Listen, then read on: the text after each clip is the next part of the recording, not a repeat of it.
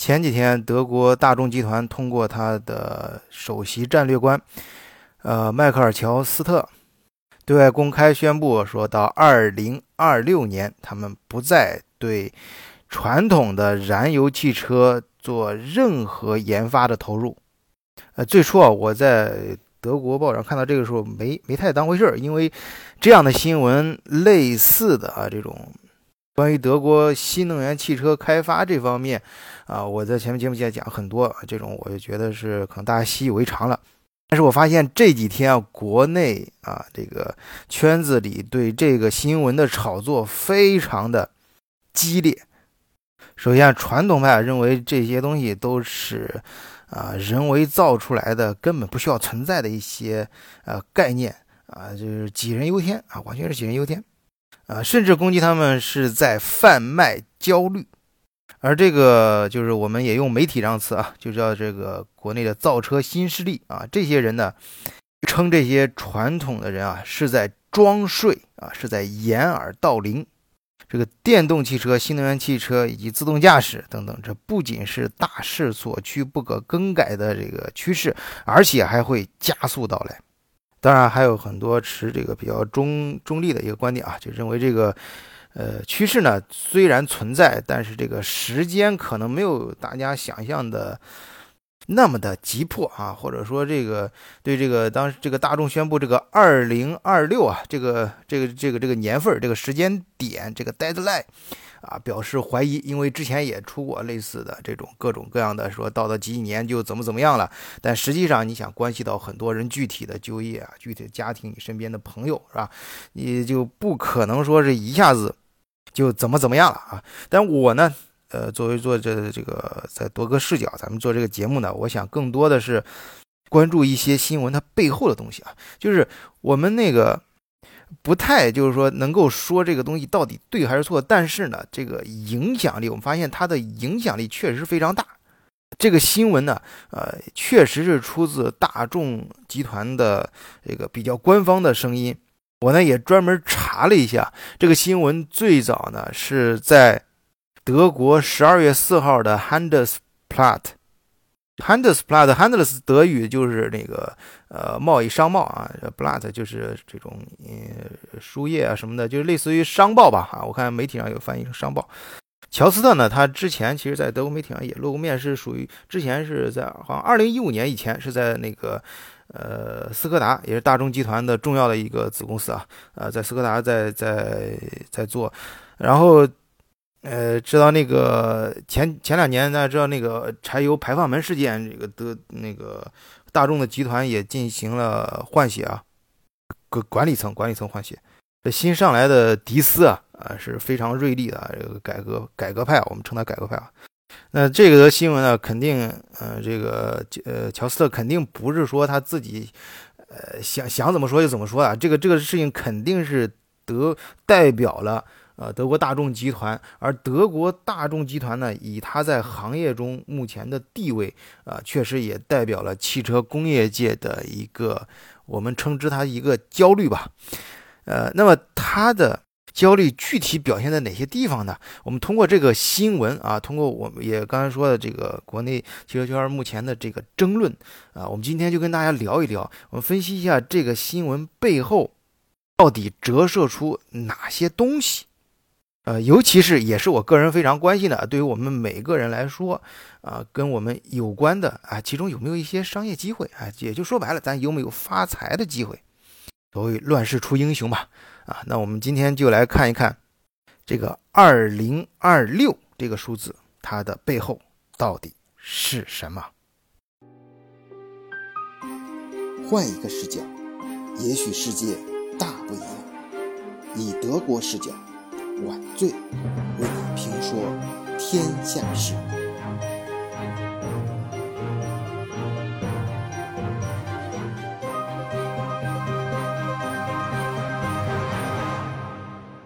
首先啊，正本溯源啊，咱们查一查这个新闻，它最早的这个 Handelsblatt 这个德国媒体最初的这篇报道呢，其实有两个重点。第一个就是二零二六，哎，这个数字是怎么来的？啊，就是刚才说了嘛，有好多朋友啊也承认啊，说这个大势所趋啊，不过可能没有你说那么快，但是或者是没，或者有人认为不会你说这么慢哈，但是它这个算这个数字，呃，二零二六年啊，这个有零有整的，这是怎么算的呢？这个大众集团呢是这么算的，它是根据啊巴黎这个气候协议倒推的，就是根据这巴黎。后期这个大家并不陌生啊，就是谈呃跟车有关，就是碳排放标准嘛。呃，咱们说国内说的减排啊，这个无碳化生活就指这个，就是到二零二五年之前啊，就是这个七按照这个就是按照那个标准来说，到二零二五年这个欧洲啊就不能再有任何的这个传统内燃机车这种，就咱们现在开这种轿车出现在欧洲的街道上。那么倒着往前推，就是到二零四零年，啊，这个德国就不就不是德国，这整个欧洲就不能再卖啊任何的内燃机车啊，这个传统车。德国媒体就是说，那个到那个时候就应该给出一个叫呃 Stop Share 的，叫 Stop Share 的啊，这个就是指的那个街道上的限行标志嘛啊，大家就是画一个红圈啊，这个地方不能开车，而。德国它每一代车的这个开发周期一般就是七年啊，对大众，大众开发一个车型，它差不多就是七年，啊，你包括它的售后啊，啊，再加上它呃维修等等一些嗯相关的服务，那倒着一推呢，就是二零二六年啊，不再投入就是任何研发在在这个传统汽车上，这个事情呢，它不仅说是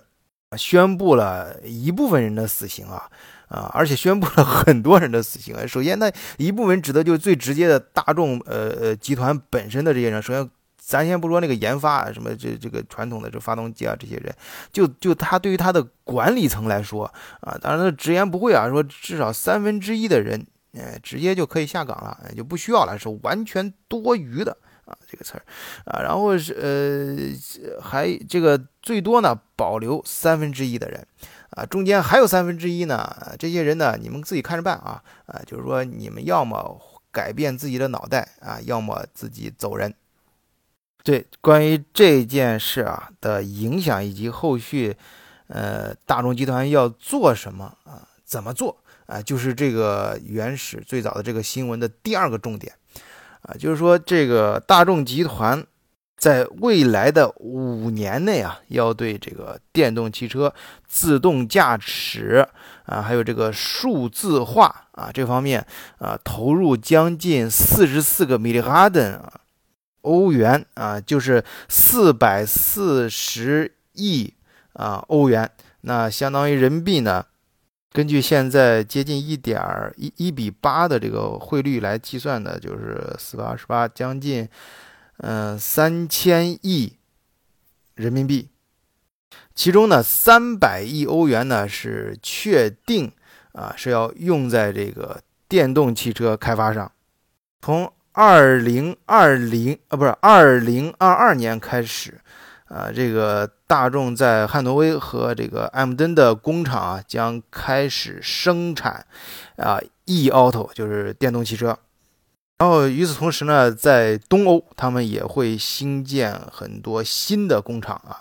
因为老的有时候改不好改嘛，啊，就直接建新的啊，生就是为这个电动汽车服务的。除此之外呢，他们还会在茨威考啊这个地方，这个前段时间出差做这个参观入场化，就是呃入场物流的时候去过那个车厂。是东欧一个小镇，很厉害啊！就是在莱布尼茨，就是呃开布尼茨附近啊。我他们节目里面讲马克思的时候讲过这个地方。呃，那个那个茨威格啊，其实离那不远的还有一个格劳号啊，那个都有呃这个车厂。顺便说一说呃说一句啊，那个地方其实呃德德国大。大家那个对听德国节目，其实好像觉得那个地方有点陌生啊，因为呃那是原原来那个东德，东德其实有一些城市，就我这这个这个是完全我自己个人的感感受啊啊，就是因为我在那边也待过一段时间。呃，就是东德啊，呃，特别是像呃莱比锡、德累斯顿啊，还有这个开普尼茨呀，嗯那一片儿啊，那一片儿呢，那一大片儿吧，其实原来那个制造业也是很发达的。东西合并之后呢，很多一些嗯大公司，就原东德大公司被西德给兼并了，然后直接人家就等于说，其实好多说白了就是自己竞争对手把它给兼并了嘛，然后直接把它关掉啊，然后那西德原来的大资本家就会在市场上就进一步拿到这个垄断地位嘛，呃，但是现在过了东德和这八几年到现在有呃三十年了啊。三这将近三十年了，就是现在，呃，就可以说是从十几年前开始，那个地方就开始重新恢复啊，恢复一些呃生产。我想这里说是什么呢？就是原来那些地方啊，就是制造业非常厉害，就是这个人，呃，各种环境吧，啊，就造就了他这个呃这种这种制造业的这种精神啊，所以所以呃这个。就经过可能短暂的，我们呃把它认为是一种短暂的休息。它到新时代的时候，它还是就是需要在东德扩建工厂的时候，它还是会首选这些原本制造业就有一定基础的地方啊啊，或者说是它从它本身的角度来说，它。经过一定的时间的调整，它本来强的东西还会强啊！这一点呢，也是我对这个新闻的首先我自己的一个表态啊，因为这个新闻本身呢，啊，就是呃。他他原来的啊，就是那个德国就被中国媒体称为德国商报的这个最早这个新闻发源的这个，下面还跟了一些打分啊，就是一些选项，就是读这篇文章，你认为这个呃未来德国的汽车制造业在这次新的这个汽车变革中，未来还会做得好吗？啊，嗯，他的呃初衷呢，基本意思就是大家表达一下自己的信心和观点啊，就是你你看不看好未来就是。呃，这个新能源汽车或者这个未来市场，德国还有像今天这样的地位。我呢，我本身对自己这个是对我自己对这个问题是持过呃是那个呃肯定的态度啊，因为就像我刚才说的，呃，我相信就是我们以前也看过，我就我不知道有没有朋友看这个这个话肯定暴露一定暴露一定的年龄啊，有有些朋友听听友听的时候，就是你有看过《神鞭》那个。电影就是很很老的，八几年啊，我小时候啊，觉得那电影真的，呃，我就看过一遍，但是印象特别深刻啊，就是里面一句话，虽然老子鞭没了，但是神还在啊。呃，以前老子是神鞭啊，就是清朝时候留那个大辫子那个鞭啊，然后现在是神枪手啊，鞭子没了，现在神枪手，枪啊照样是打的特别准啊，就跟当年的鞭子一样神。我觉得。德国只要保持这种锐利啊，尤其是我在前面讲也都，德国是全世界，就是德国企业是非常重视研发和革新的技术的啊。其实我觉得它的相比之下，它的工匠精神还倒是其次啊。它的非常重视对这个非常敢投入，就在德国好多就是这一块儿，呃，有朋友也咨询嘛，到这边收购企业什么的。其实德国收购之后发现，呃，是很好的东西，但是好像盈利啊还没中国企业挣得多呢，就是他们。就挣来的这个每年的利润将有很大的部分会投入到新的研发当中，所以它的实际到手的这种利润并不是很高。我觉得有这种机制啊精神，我在这种情况下啊，我我我个人还是比较呃看好呃德国汽车的未来。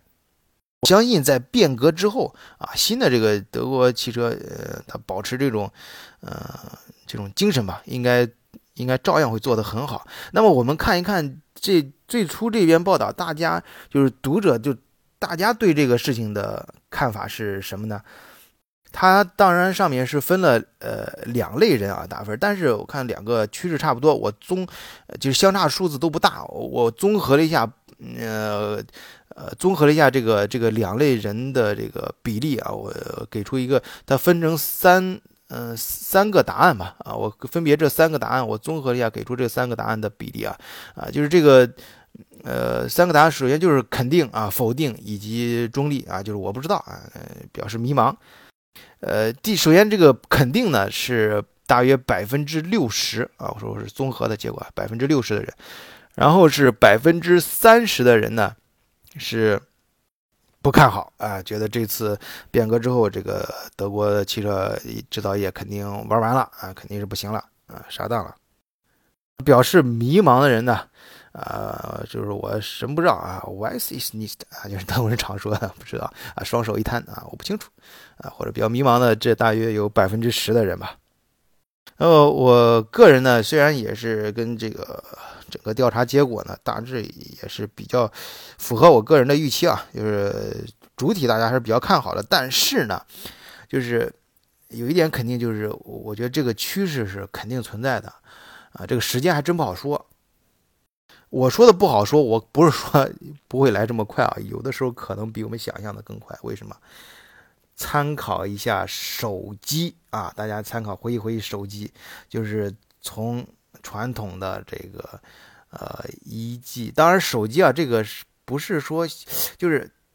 这个媒体上这点，我是跟媒体上有有一点不太一样的看法啊。媒体上当然说呃这个有人也也提出啊，就是手机你你这传统的，你像诺基亚怎么消失的啊？智能手机出现的时候，那苹果一下就起来了，那诺基亚一下就倒闭了。就完全好像一夜之间发生的事情一样。现在传统的这种内燃机车往未来啊智能化汽车革新转变的过程啊，是不是也会像这样啊？这一点呢，我觉得首先我们看手手机也是这几天炒的比较热新闻啊。这个一个，你看一 G、二 G、三 G、四 G 到未来的五 G，我们现在正在用的四 G 嘛，三 G 跟四 G，呃，智能手机大概就发生在呃三 G 这个时候，二 G 到三 G，你你你要知道它是这个。基础性的这个手机通讯的方式，它的基础性的一个变革，跟着这个手机变革。这个汽车有没有这种这么基础性的变革？那可可说是从这个传统发动机到内燃机到电动电动，这个我这个两者之间的可比性啊，有待讨论啊，有待讨论。但是有一点啊，这个包括大众集团他们在这个文章里面，当时他也说，就是未来这个。车呀，大家对车的理解可能也会有些变化啊，这是不再是一个可能不仅是一个交通工具啊，它会成为一个非常酷的啊或者非常有意思的一个铁盒子啊，不不一定是铁啊，一个盒子啊非常酷的一个盒子，呃，自动化、智能化啊，就是说原来从就是这这点是我大胆的一个说法，可能媒体上有人不太敢这样写啊，但是我觉得。嗯，我们做节目啊，没没没关系，我们大家就是讨论这个，也不涉及任何政治问题啊。就是，嗯，呃，这个是传统的这个手机到智能手机啊，这只是就是手里面这个东西啊，你大家可以想象这个变化给你带来的生活的革新有多大。它，但是它跟即将发生的这个车车的这革命啊，还是小巫见大巫。它车啊，你想从以前单纯的代步工具。到变成一个完全智能化的空间，啊，那是一个什么概念？因为以前这个手机的变革只是掌握在你手里面的一个东西，就是它只是你的一，它智能手机可能变成了你的一部分。可是到未来，你有可能变成，你会在车里面，你变成车的一部分，你变成智能车的一部分，你是身在一个空间里，你周围空间的一个变化，你是其中的一部分。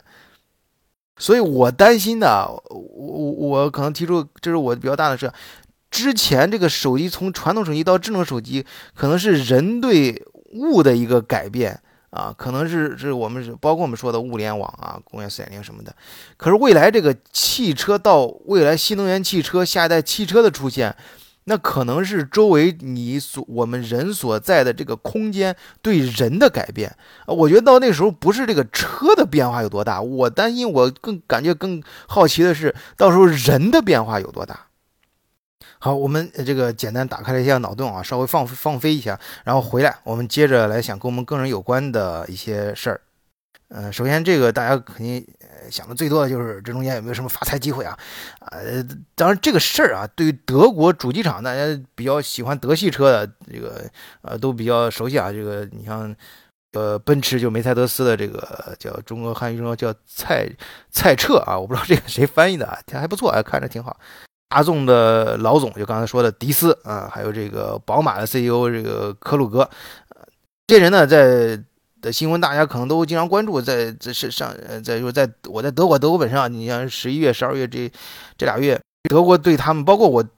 我记得上期节目讲那个默克尔啊，默克尔那个事儿，呃，不是默克尔，就是我不是说他他他上一上一期节目讲他离任那个事儿，是说他在他之前啊，他说这个二零二二年要一百万辆车这事儿嘛，后来改成二零二二年啊，他呃说往后推了两年，其实他不是说他主动想推两年，是他没办法，就刚才是是把这不是这仨这仨哥们儿是是这个宝马奔宝马奔驰呃大众，这是德国。最呃最最厉害的就是也是最大的三个，在全世界应该也是可以说是举足轻轻重的三个汽车造车集团吧啊，把他们这仨哥们儿叫过来，就是也也是整天批啊，说你这玩意儿这不行啊，你你你现在这个性能啊，你你你你你离那个特斯拉还差得很远。不知道他们秘密的搞没有，反正就现在对外公布的车型差得很远。这这我这，所以说这默克尔搞的也也也很没办法，把自己制定的一百万辆车这个计划啊，这后来他妈变成个段子了，我操，都都正白说了，都都都往后推了两年，说你们得赶快弄。呃，熟悉汽车行业知道，他们指的就主要指的是这个 T1 啊，你他，因为他其实还有 T2、呃 T3 这种。围绕在主机厂 T 1指的就是主机厂嘛，它指的就这几个主主要，你得赶快动起来，然后带动的，你像带动 T 2 T 3这种，你其他的相关的供应商啊，也要发生呃也会发生相应的变化。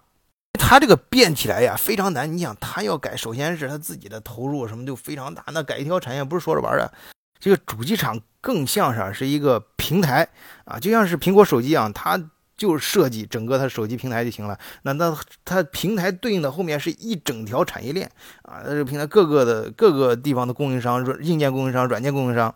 车上面，咱咱就不说像那个像我们前面专门还讲过那个 CF，就是在弗雷德西哈芬那个地方的那个企业啊，很很牛的德国企业。